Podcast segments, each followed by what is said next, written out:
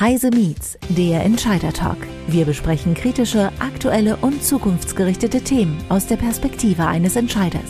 Heise Business Services begrüßt Persönlichkeiten aus Wirtschaft, Wissenschaft und Politik. Immer aktuell und nah am Geschehen. Hallo und herzlich willkommen, liebe Zuhörer und Zuhörerinnen, zu einer weiteren Folge von Heise Meets. Wir haben hier sehr häufig das Thema Digitalisierung auf dem Programm stehen. Digitalisierung der Abläufe für die Zukunftsplanung, für die Ressourcenplanung, für die Logistikplanung.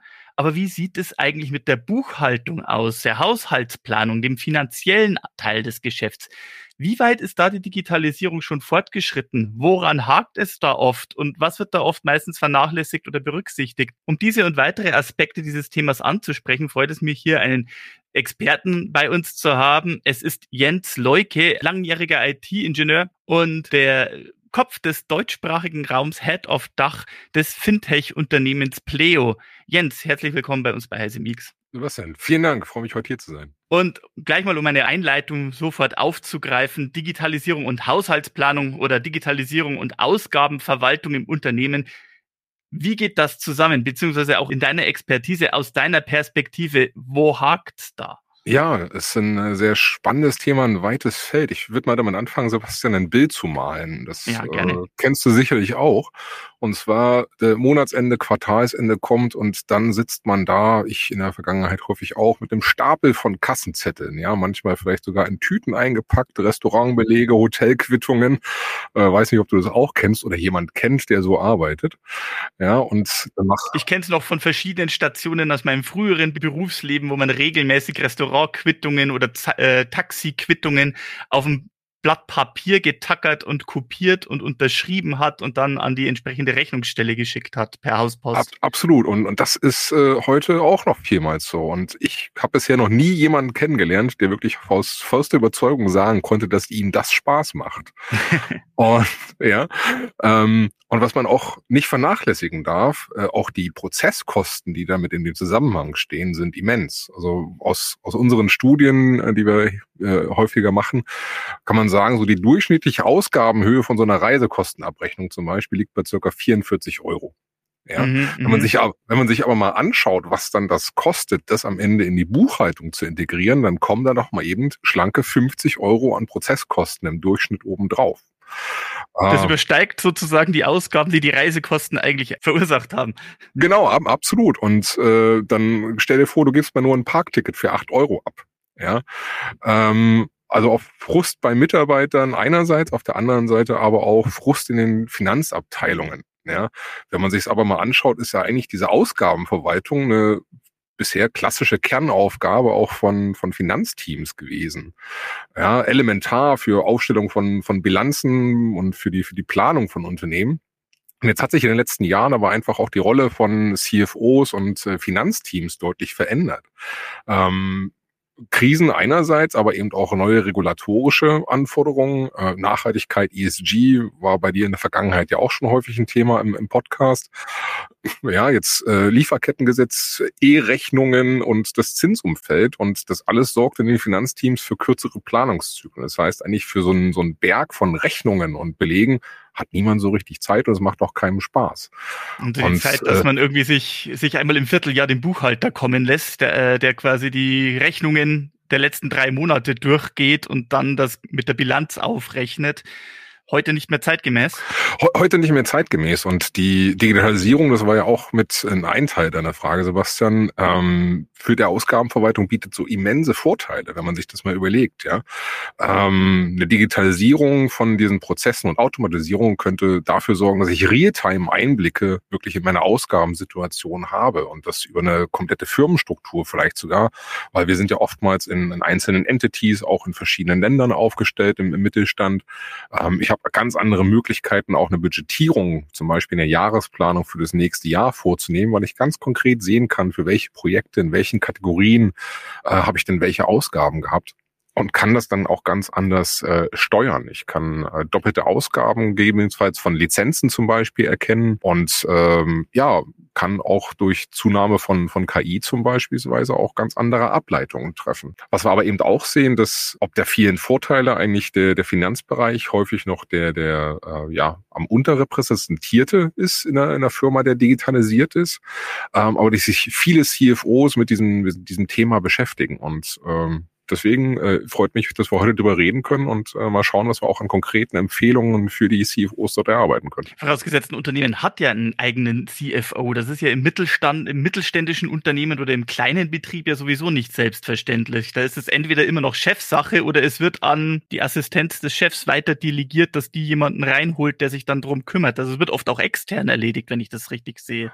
Äh, absolut, ja. Also wir haben in äh, Deutschland etwas äh, unterhalb von 90.000 Steuerberatern und äh, gerade im, im Mittelstand, also wenn eine Firma noch um die 50 bis 100 Mitarbeiter hat, ist der externe Buchhalter in Form von einem Steuerberater, der sich häufig auch um, um die Lohnauszahlung kümmert, eher die, äh, die Regel als die Ausnahme. Ja. Welche Hauptproblematiken siehst du denn so an dem herkömmlichen Ablauf? Also welche klassischen Probleme gibt es da und welche Probleme gibt es da gerade, wenn ein Unternehmen eigentlich in anderen Bereichen schon Digitalisierung angeht, aber immer noch im alten Ablauf der Haushaltsplanung, Buchhaltung, Bilanzierung drinsteckt? Ja, das ist sehr vielfältig, was ich da heute in, in vielen Unternehmen sehe. Teilweise gute Ansätze, aber sehr häufig eben auch noch äh, Abrechnungen und Ausgabenmanagement in Form von Excel-Tabellen oder anderen Tabellenkalkulationen. Informationen. ja, äh, du hast vorhin auch schon erlebt, Ausdrucken und Aufkleben von Belegen. Die werden dann mit der Hauspost versendet, dann schaut sie sich wieder jemand an äh, und tippt irgendetwas in anderes, meistens ein Buchhaltungsprogramm ein. Das sind so, so Medienbrüche, die man ja in, in jeglicher Form von Digitalisierung einfach vermeiden möchte. Ja, ähm, was häufig auch noch. Aber ich glaube, diese klassischen, diese klassischen Excel-Vorlagen, wo dann irgendwie noch für das Unternehmen speziell ein eigenes Makro geschrieben wurde, um die ganzen Tabs gegenzurechnen. Ich glaube, es gibt's heute noch in sehr vielen Unternehmen und keiner mag die so richtig bearbeiten. Absolut, absolut, weil man sie ja auch sehr, sehr leicht zerstören kann und auch diese, diese ja, Anpassungen, wenn, wenn irgendwann mal ein neues Gesetz rauskommt mit neuen Tagespauschalen, ist alles sehr, sehr viel Aufwand äh, den niemand gerne macht. Ja, und ähm, dann folgt häufig, das gibt's heute tatsächlich wirklich noch, die Übergabe von Belegen am Ende des Monats in einem Schuhkarton an Steuerberater. Das ist dann äh, oftmals noch die Generation Pendelordner, äh, wie es so häufig heißt. Ja, das ist dann äh, der, der Ordner zwischen Steuerberater und der Assistentin äh, im Unternehmen hin und her geht. Ähm, und das, das führt einfach dazu, dass mir jegliche Steuerungsmöglichkeiten natürlich auch innerhalb eines Monats mal fehlen. Ja, ähm, natürlich, oftmals hat man Rechnungen, die auch noch analog eingehen, ja. Äh, aber sehr häufig ist es dann so, wenn der Vertriebsmitarbeiter oder der Servicemitarbeiter, der vielleicht sogar weltweit im Einsatz war, haben wir ja oft im Mittelstand, am Ende des Monats dann kommt und einen Berg an Rechnungen anbringt äh, mit einer Summe, mit der vorher niemand so richtig gerechnet hat. Ja. Un ungeplante ähm, Übernachtungen oder steigende Preise äh, dergleichen. Ne? Genau, genau. Oder dann hat der Mietwagen das Dreifache gekostet, die Bahn war nicht verfügbar. Ähm, all, all das kommt ja am Ende in, an un, ungeplanten Geldausflüssen, sag ich mal, auch noch äh, dazu, plus eventuell sogar noch Privatauslagen von Mitarbeitern. Lass uns auch die, die, die Mitarbeiter nicht ganz vergessen, für die dieser Prozess sehr häufig auch frustrierend ist. Viele investieren dort Zeit, der vielleicht am Ende sogar mit der Familie fehlt. Ja, also anstelle irgendwie nach einer, nach einer Reise, oh, ich komme aus China zurück, war gerade im Einsatz, vielleicht die Kinder warten auf einen äh, und ich setze mich erstmal noch abends dann hin und mache die Reisekostenabrechnung. Oder jemand äh, lässt dann irgendwie die Übernachtung äh, oder das, das, das Parkticket für das Auto am Flughafen außen vor, weil das dann nochmal extra einzutragen wieder einen riesen Aufwand bedeutet. Ne? Äh, absolut, auch da habe ich mal eine Zahl mitgebracht, Sebastian. Äh, wir haben mal eine, eine äh, Studie gehabt, in der wir mal versucht haben festzustellen, was ist denn ungefähr der durchschnittliche Betrag, den man so im ja, Laufe einer typischen Karriere, äh, Arbeitszeit äh, bis zum Lebensende privat auslegt, ohne dass man sich das von seinem Arbeitgeber zurückerstatten lässt, aufgrund von Reisekostenprozessen. Und äh, das geht deutlich über die 7000 Euro hinaus. Ha, okay. Ja, einfach Wahnsinn, wenn man sich diese Zahl mal vorstellt. Ja? Ähm, ja. Auf der anderen Seite aber auch Horror der Abgabe und Erstellung von diesen Abrechnungen. Auf der anderen Seite aber auch sehr viel Frustration bei den Finanzmitarbeitern, ähm, weil die häufig dann auch äh, dich erst dran erinnern müssen. Ah, Sebastian, du müsstest bitte mal die Reisekostenabrechnung einreichen oder äh, mir fehlen noch bei zehn äh, Abrechnungen deine Belege. Ich brauche diese Belege, um auch die die Steuer, äh, sag ich mal, berechnen zu können, äh, die es am Unternehmen am Ende zahlen muss. Muss. Äh, und auch Finanzteams äh, ja, verwenden teilweise mehrere Tage bis zu einer Woche jeweils nur damit, Belegen hinterherzulaufen. Und das, das zeigt einfach mal diese, diese Komplexität dieses Prozesses. Es macht vielen Leuten gar keinen Spaß. Es ist, es ist fehleranfällig, dadurch, dass es analog ist und hat eben auch Auswirkungen auf den Cashflow. Mhm. Ist dann dieses klassische Modell einfach auch, also man hört es ja schon, es ist sehr zeitaufwendig, es ist sehr, ja auch personell aufwendig, wenn man sich dann überlegt, wer dann immer wen hinterherlaufen muss und, und nachhängen muss. Das heißt also, so aus dem Aspekt her, klassische Buchhaltung ist überholt oder fehlt es da an den richtigen Stellen, an den richtigen Leuten? Wir hören hier oft immer dieses Thema Fachkräftemangel bei Heisemit. Ist das auch so ein Problem? Ich würde mal sagen, ja und nein. Also erstmal an den, an den Grundlagen unserer Buchhaltung, die wir in Deutschland haben, äh, sollte man nicht rütteln, weil da geht es ja vor allem um das Thema Verlässlichkeit von Bilanzen, auch eine Bewertung von Risiken, äh, die ja elementar sind äh, für unsere Wirtschaft. Ja, wenn ich dann aber die, die, die Fachkräfte mal anschaue, auch da muss ich eigentlich sagen, auf der Steuerberaterseite hatten wir in den letzten 10, 11 Jahren einen enormen Zuwachs von Steuerberatern. 2012 gab es noch circa 78.000 Steuerberater. Am Ende von 2022 waren wir bei knapp 89.000. Das ist ein Plus von, Plus von 14 Prozent.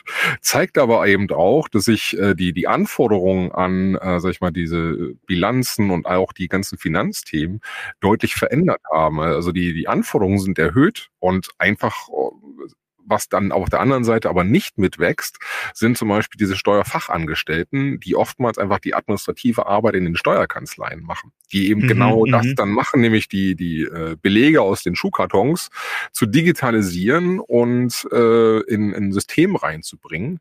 Und äh, da haben viele Steuerkanzleien ein Nachwuchsthema, weil dieses klassische analoge irgendwie Digitalisieren von Belegen ist ja auch nicht gerade das, was man am spannendsten findet.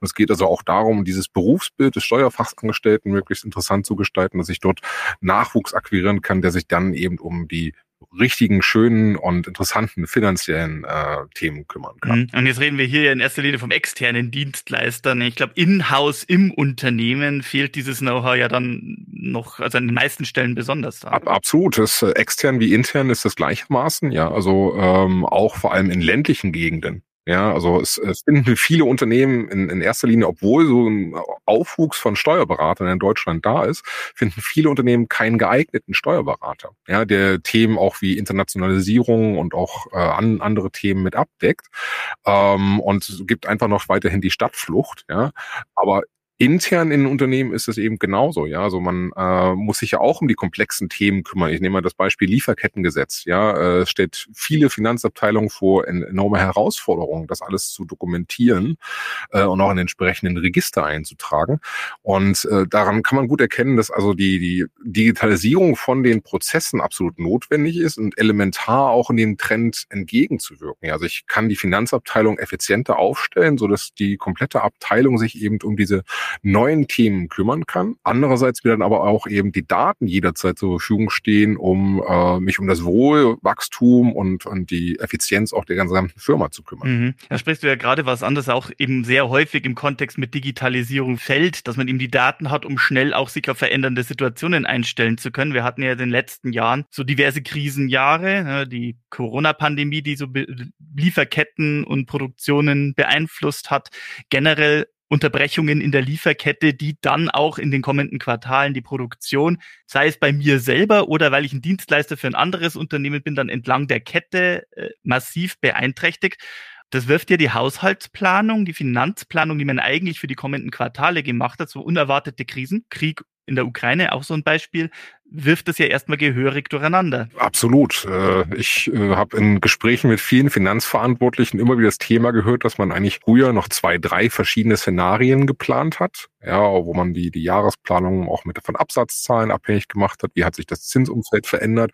Und dann war man für das Jahr gut aufgestellt. Ja, heute machen viele Finanzverantwortliche eher mal fünf oder sechs Planungen, weil einfach sich die äh, Dynamik komplett verändert hat. Ja, ähm, Zinsen sind monatlich, quartalsweise immer wieder einer ja, Begutachtung unterworfen, äh, aber eben auch äh, andere Krisen. Ich meine, wir hatten Krieg, Ukraine begleitet uns jetzt schon seit mehr als einem Jahr.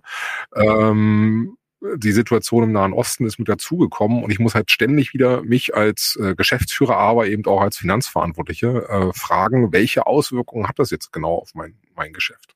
Und ähm, dafür sind halt eben gute Grundlagen im, im Sinne von, welche Daten kann ich denn nutzen, um eine, eine Prognose einerseits zu machen, eine Budgetierung zu machen, essentiell. Und das gibt mir einfach unglaublich viel Agilität zurück. Stichwort Agilität, du sagst es halt eben, man muss halt flexibel und schnell ähm, reagieren. Wo sind da die größten Baustellen deiner Meinung nach? Wo muss da angesetzt werden? Ja, Interessant ist, sage ich mal, einerseits ähm, auch der, das Ergebnis von der Studie, die wir hatten, wo wir uns mit ähm, ja, Entscheidungsträgern in, im gerade mittelständischen Bereich äh, auseinandergesetzt haben. Was sind denn erstmal deren Prioritäten für 2024. Und äh, dort ist es ja immer. Da hat sich wahrscheinlich auch in den letzten Jahren sehr viel verschoben. Ne? Äh, absolut, absolut. Wobei äh, ich denke, der Ausblick durchaus positiv ist, weil sich nämlich 61 Prozent der, der Befragten dort geäußert haben, dass für sie der Hauptfokus auf dem, äh, auf dem Wachstum wieder liegt. Also es ist gar nicht mal so unbedingt die Kostenseite, die im, im Fokus setzt, ähm, sondern eher, wie kann ich äh, durch intelligente Investitionen, nachhaltige Investitionen eben äh, auch in Wachstum wieder investieren. Und äh, das ist, glaube ich, auch mit ein essentieller Punkt des Finanzabteilungen oftmals eher so dann als Neinsager oder die Ausgabenpolizei ja, äh, abgestempelt werden. Ja, äh, jede Ausgabe muss irgendwie durch jemanden im, im Finance äh, mit genehmigt werden. Das wird aber oftmals den Finanzabteilungen gar nicht gerecht, weil, wie ich gerade gesagt habe, die wollen sicherstellen, dass sich Investitionen eben rentieren, dass in die richtigen Bereiche investiert wird. Und Agilität ist insgesamt, also auch die, die Geschwindigkeit, mit der solche Entscheidungen Entscheidungen getroffen werden, eben essentiell, um auf diese geänderten Rahmenparameter reagieren zu können, wie die Lieferketten und Krisen. Nehmen wir mal, nehmen wir mal ein Beispiel, Sebastian. Wenn ein, ein Mitarbeiter hat es verinnerlicht, okay, es geht wieder um Wachstum und der, der hat eine Idee oder die Mitarbeiterin hat eine Idee ähm, und will eine Kampagne starten, um vielleicht eine neue Zielgruppe zu erschließen. Da geht es um Schalten von Kampagnen in Social Media zum Beispiel. Und dann ist ja da Geschwindigkeit essentiell, wenn ich zum Beispiel auf irgendein Ereignis reagieren will. Ja? Und hier will ich ja nicht erst durch einen langwierigen Genehmigungsprozess äh, hin, hindurchlaufen, sondern ich will ja am liebsten morgen starten. Das heißt, ich muss mich in der Firma im Unternehmen so aufstellen, dass es einerseits eben natürlich eine, eine gute Kontrolle äh, und, und Steuerung von Ausgaben gibt, andererseits aber eben auch diese Prozesse ähm, und auch das, das Mitarbeitervertrauen dafür sorgt, dass ich schnell reagieren kann. Und äh, das ist für viele aus, aus unserer Sicht ein äh, großes Thema für 2024. Wie kann ich mich dort so optimal aufstellen, äh, dass ich genau das adressieren kann? Ich glaube, im klassischen Sinne hat man das ja früher gemacht, dass man sich gedacht hat, na gut, äh, wir sehen in der und der Abteilung so viel Spielraum oder Potenzial für Wachstum, also räumen wir ihnen mal ein größeres Budget ein, sodass dann, wenn die Abteilung da was machen möchte, muss sie natürlich die Kostenstelle und die korrekte Rechnungsnummer angeben. Und dann wird aus dem Budget was aus dem Topf rausgenommen, damit sie damit arbeiten können, sozusagen. Also wenn das schnell läuft. Und wenn dann für das Budget nichts genügend eingeplant ist, dann war es das für dieses Quartal sozusagen. Hast du vielleicht konkret ein oder zwei Beispiele, wie, wie das in einem Unternehmen schon gut oder effizient äh, durchgeführt würde, was du für deinen Augen so, so als, als, als sehr positiv oder mustergültig siehst? Oder vielleicht auch irgendwie ein Beispiel, wo du sagst, das, da, das war eine Katastrophe, das hätte so viel besser laufen können? Äh, ja, absolut, Sebastian. Und zwar, ich äh, habe mal zwei Kundenbeispiele mitgebracht. Das eine ist eine, eine, eine Werbeagentur, mit der wir zusammenarbeiten, nennt sich äh, Parasol Island, die es geschafft haben, eine Projektrentabilität zum Beispiel in Echtzeit zu berechnen. Die haben durch ein digitales Ausgabenmanagement es auch geschafft, den, den Buchhaltungsaufwand am Ende zu halbieren für dieses Thema Ausgaben des, des Unternehmens und haben dabei auch etwas äh, geschafft zu etablieren, was ich für, für viele auch als, als wirklich sehr, sehr gutes Beispiel äh, empfehlen würde. Ein, eine Ausgabenkultur, Arbeitskultur, die auf Vertrauen basiert. Das heißt, jeder Mitarbeiter kann mit einer virtuellen Firmenkreditkarte äh, von, von Pleo in dem Fall eigenverantwortlich im Rahmen seines Budgets Ausgaben tätigen, ohne die vorher nochmal bei der Finanzabteilung vorbeitragen zu müssen. Und äh, das hat auch zu, zu erheblicher Mitarbeitermotivation geführt. Äh, es werden auch die Belege zeitnah erfasst und äh, am Ende automatisiert die Ausgaben vorkontiert und in das Buchhaltungssystem integriert. Und das war aus meiner Sicht sehr, sehr, sehr, gutes Beispiel, wie man das in, in auch in so einem sehr dynamischen Umfeld wie in einer Werbeagentur gut ein, einführen kann. Das zweite Beispiel, was ich mitgebracht habe, ist ein bisschen traditioneller und äh, spiegelt auch gut unser, unser Eingangsthema wieder. Ich komme irgendwann von der Reise wieder und äh, habe einen Berg an Rechnungen und Belegen dabei. Und zwar das ist die Firma, Firma Himmelwerk, ein mittelständischer Maschinenbauer, äh, weltweit unterwegs und dort kommen halt häufig eben dann genau der Servicetechniker aus dem Ausland wieder und bringt den Stapel von Belegen mit. Teilweise dann noch äh, äh, handgeschriebene äh, Zettel vielleicht irgendwo aus, äh, aus dem chinesischen Raum oder aus, aus anderen äh, äh, Ländern. Und hier haben wir genau das geschafft, zusammen mit, äh, mit Himmelwerk, dass wir die klassische Excel-Tabelle abgeschafft haben. Ja, ähm, Spesen können durch den Mitarbeiter auch äh, direkt in, in unserer App auf dem, auf dem Handy erfasst werden, äh, direkt in Fremdwährungen. Die Finanzabteilung muss also nicht mehr unbedingt hingehen und äh, Chinesisch lernen, um einen, einen Spesenbeleg verstehen zu können. Ja. Ähm, und äh, am Ende durch unsere, unser Kartensystem, die wir ausgeben, äh, machen wir auch dem Mitarbeiter einfach, die äh, Belege zu erfassen. Nämlich dann, wenn du die, die Karte präsentierst, irgendwo in einem Restaurant zum Beispiel, kriegst du innerhalb von wenigen Sekunden eine Benachrichtigung auf dein Handy, da ist eine Ausgabe. Es wurde gleich erfasst, was es für eine Kategorie ist, nämlich genau das, das Restaurant, ja. Und dann kann ich noch eingeben, wer war vielleicht sogar der Teilnehmer, ähm, und mach einfach ein Foto von dem Beleg und kann ihn äh, danach direkt äh, auch äh, wieder wegwerfen. Ich brauche nicht mehr, weil das, auch das ist ein wichtiges Element. Die GOBD-Grundlagen der, der ordnungsgemäßen Buchführung erlauben inzwischen eben die rein digitale Führung von äh, solchen Belegen und, und Ausgabendokumenten. Und äh, ich glaube, da können, können viele von profitieren. Also nichts mehr Originalzettel aufs, aufs Papier geklebt, handschriftlich dazu notiert, was, äh, warum man jetzt gerade an dem Tag in dem Restaurant unterwegs war und sondern genau. Kann ich, kann ich inzwischen komplett digital machen und mir geht's so, ich freue mich jedes Mal darüber, wenn ich eine Ausgabe tätige, äh, weil es kostet mich nur acht Sekunden, bis ich die Abrechnung fertig habe.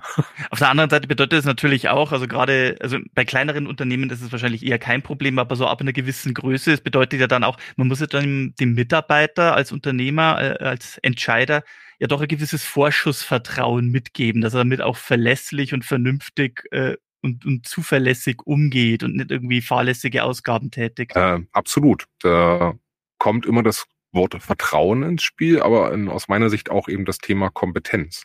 Ähm, Habe ich eine Ausgabenkompetenz? Und äh, du hast in einem von deinen letzten Podcasts auch mal über das äh, Thema Unternehmen gehen an Schulen mhm, äh, um ja. auch so wirtschaftliche Sachverhalte eben ähm, mit äh, zu vermitteln.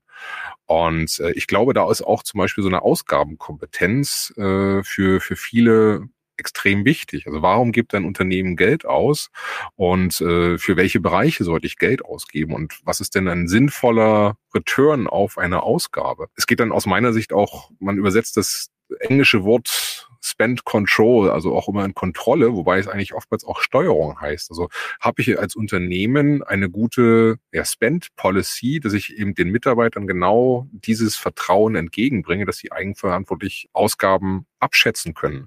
Weil oftmals die Finanzabteilung gar nicht das detaillierte Wissen hat und auch haben kann, ist jetzt eine Ausgabe sinnvoll oder nicht? Also was ist der Return? Ja. Mhm, ähm, ja. Und äh, die, die Spend Policies und, und die Kompetenz ist eben dort absolut sinnvoll. Und ich mache das oftmals in Gesprächen auch mit eigenen Mitarbeitern immer mal so an einem, an einem Beispiel deutlich, wenn ich gefragt werde, ähm, ja, die äh, Hotelbuchung jetzt hier geht eigentlich über unsere Spend Policy hinaus. Darf ich das noch machen oder sollte ich das tun? Ist es okay? Ja, mhm. und ich mir erstmal, okay, schön, schön, dass du fragst, aber lass uns mal kurz drüber reden, warum machst du denn diesen, äh, diesen Trip? Warum gehst du denn auf die Reise? Und wenn dann zum Beispiel kommt, ja, das, ich besuche unseren wichtigsten Kunden. Ja, oder ich äh, gehe auf die Reise, um einen Partner zu treffen oder um den wichtigsten Abschluss des Jahres zu haben, dann äh, sollte es ja eigentlich Common Sense sein, zu sagen, gut, dann ist die Investition wahrscheinlich richtig. Und nehmen dann immer so gern die Analogie, wenn ich auf die, die Hochzeit meines besten Freundes, meiner besten Freundin gehen würde, ja, wäre dann die Ausgabe auch noch gerechtfertigt. Es gibt so eine, eine, eine gute Relation zur Einschätzung, ob ich das machen sollte oder nicht. Mhm. Aber dann gibt es ja zum Beispiel äh, den Fall, dass der Mitarbeiter sagt, ich möchte zum Fachkongress gehen, weil ich glaube, die Vorträge könnten sehr interessant sein und vielleicht lerne ich da auch den ein oder anderen Kontakt kennen. Da wären da diese, diese Einschätzungen schon ein bisschen schwammiger, würde ich mal sagen. So, muss man da auch einschätzen können, ja, wie gewinnträchtig oder wie äh, zuträglich sehe ich mir diese Ausgabe, diesen Kontakt ein wenn mein Mitarbeiter dann die nächsten drei Tage unterwegs ist und ich ihn hier nicht vor Ort habe. Äh, absolut. Also da gibt's natürlich äh, noch viel mehr Faktoren, äh, wie wer macht in den drei Tagen dann, wenn du es jetzt gerade als Beispiel nimmst, die, die Vertretung für, für dich. Ja.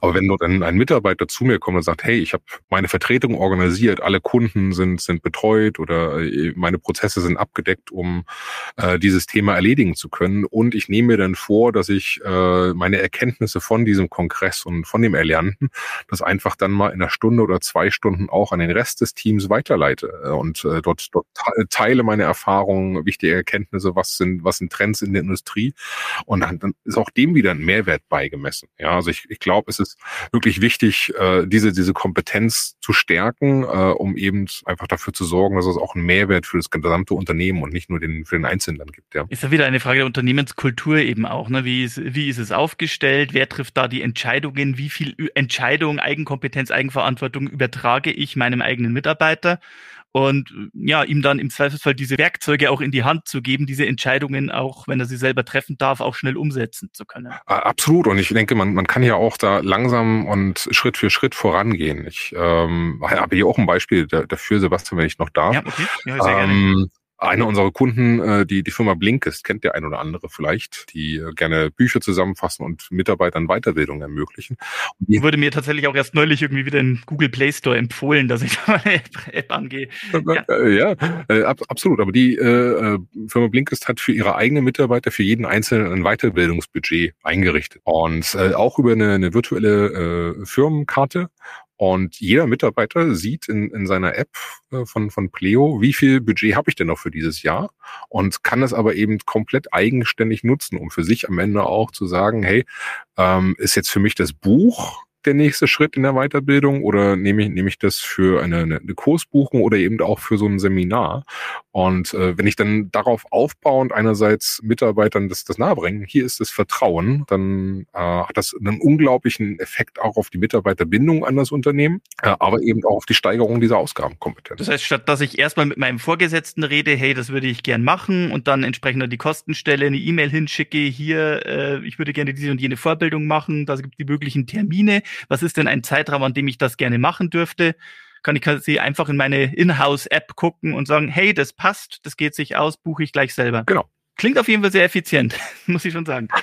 Ich glaube, das ist aber so eine Frage eben, wie du schon gesagt hast, von Kontrolle und auch Aufgabe von Kontrolle, weil also so diese Umsetzung von diesen Maßnahmen, das ist ja oft so eine Management-Sache oder beziehungsweise eine, wo man ganz speziell sagt, das hat eine hierarchische Ordnung und da muss jemand sitzen, der, den, der die Kontrolle drauf hat oder der den Überblick behält, das sind die Aufgaben. Und gleichzeitig ist das ein kultureller Umbruch. Also man eben sagt, so in der modernen Agilität, in der modernen agilen Unternehmensführung, ne, meine Leute wählen sich ihre eigenen Tools aus. Sie wissen selber, was für die, wie, wie sie ihre Arbeit am besten bewältigen können, managen ihr Arbeitsumfeld selbst. Ist das quasi dann auch mit diesen finanziellen Entscheidungen vereinbar. Also nicht einfach nur ein, wie arbeite ich, sondern was schaffe ich mir an, um so arbeiten zu können. Ich will es mal erstmal auf den Punkt bringen, und zwar technologische Entscheidungen sind finanzielle Entscheidungen, immer. Äh, sind, sind dann aber auch, sage ich mal, Entscheidungen, äh, die viel weitreichender sein können und äh, deswegen nicht immer so eigenständig äh, möglich sein werden. Ich glaube, wenn es mal um den Test geht, hey, ich habe hier ein neuen, neues Tool, wie wir unsere Zusammenarbeit steigern könnten ähm, und dort Mitarbeitern den, den Freiraum zu geben und zu sagen, hey, das, das teste ich jetzt mal und bring dann das, das Feedback zurück.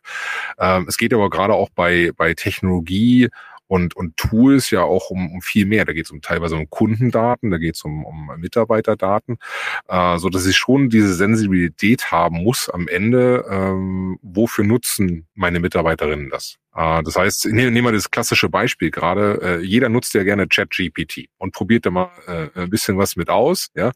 Experimentiert zumindest damit, ja. Ja, experimentiert damit. Ähm, es wäre aber sehr, sehr fahrlässig, da äh, jetzt auf einmal Kunden- oder Mitarbeiterdaten äh, einzufügen, weil ich einfach damit, sage ich mal, Daten herausgebe, die nicht mehr in meiner Kontrolle liegen.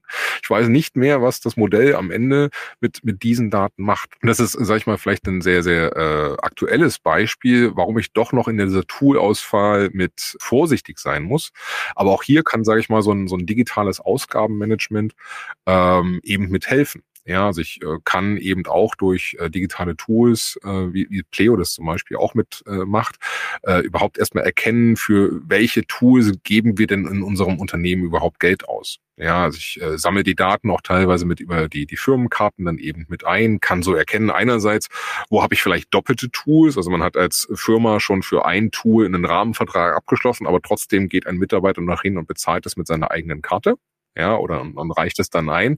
Aber ich kann eben auch so erkennen, welche Tools werden gerade evaluiert vielleicht für eine Zusammenarbeit äh, und, und für, für einen Test und kann dann eben auch mit der IT-Abteilung, mit dem Datenschutz hinterhergehen und sagen, gut, jetzt lass uns diese Tool-Testphase äh, mal äh, mal auswerten, wofür braucht man das Tool wirklich und welche Daten werden verwendet, äh, um es dann zum Standard zu machen. Ja, und äh, da sind ganz klar auch drin eben äh, mit zu be beachten, äh, ich brauche diesen Freier, um gewisse Agilität zu haben. Da habt ihr schon mal drauf angesprochen, weil oftmals äh, entwickelt sich aus solchen Tests heraus dann auch schnell mal ein neuer Service, ein neues Produkt, was äh, sehr gut fürs Unternehmen sein kann.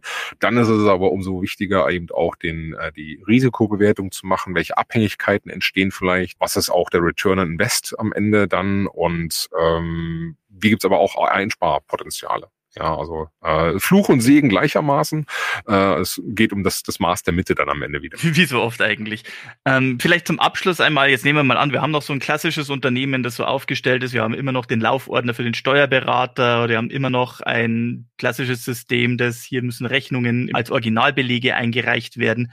Und ich will das jetzt aber umstellen, ich will das jetzt auf digitale Füße stellen, will das modernisieren. Oder ich habe noch immer mein Excel-Sheet, damit das ja speziell auf meine Ansprüche hin, habe ich einen IT-Entwickler äh, angesprochen, der ganz speziell für meine Ansprüche die Makros entwickelt. Ich will das jetzt aber auf komplett digitale Füße stellen. Wo muss ich anfangen, beziehungsweise was, was sollte ich wie in welcher Geschwindigkeit angehen? Zuerst kann ich da beruhigen und äh, viele Finanz Manager auch äh, motivieren, das Thema anzugehen, weil es dauert nicht lange. Es ist kein komplexes Projekt. Äh, das Thema Reisekostenmanagement oder Marketingausgaben, IT-Ausgaben in so ein Tool zu überführen. Ich würde mal sagen, zwischen vier und sechs Wochen äh, ist für die meisten Mittelständler absolut machbar. Das heißt, ich muss mir erstmal anschauen, was sind meine aktuellen Prozesse, auch gerne mal Mitarbeitergespräche führen, äh, was finden Sie an dem aktuellen Prozess gerade gut? Ähm, was würden Sie sich wünschen? Äh, und dann eben sehr schnell in das, äh, in das Design reingehen. Ja, ähm, welches, welches Buchhaltungssystem habe ich? Äh, viele, viele nutzen Dativ oder NetSuite, äh, gibt auch viele, viele andere Systeme. Welche Schnittstellen brauche ich also? Weil äh, der Tourauswahl ist fast nichts wichtiger als das Thema, ich brauche die richtigen Schnittstellen, um eben genau das automatisieren zu können, was ich, was ich möchte. Äh, und dann kann ich mich in die äh, Toolauswahl reinbegeben und ähm, eben äh, brauche ich noch eine Firmenkarte, möchte ich das Thema äh, E-Rechnungen auch gleich mit, mit abgreifen. Ja, äh, ereilt uns nächstes Jahr alle im Mittelstand und in, ist ein wichtiges Thema, was wir unbedingt dieses Jahr noch mal angehen müssen, sowieso. Und dann kann ich auch mhm, das. Sollte man wirklich dieses Jahr noch in Angriff nehmen, ja. Ja, und dann, und dann kann ich das Thema der Reisekostenabrechnung auch sehr, sehr gut gleich mit abwenden. Und einfach Mitarbeiter mit reinnehmen, äh, mir Gedanken machen, in welchen Märkten bin ich unterwegs, äh, treten zum Beispiel auch noch äh, vielleicht Fremdwährungen mit auf. Viele sind in den USA, asiatischen Raum unterwegs, auch als Mittelstand.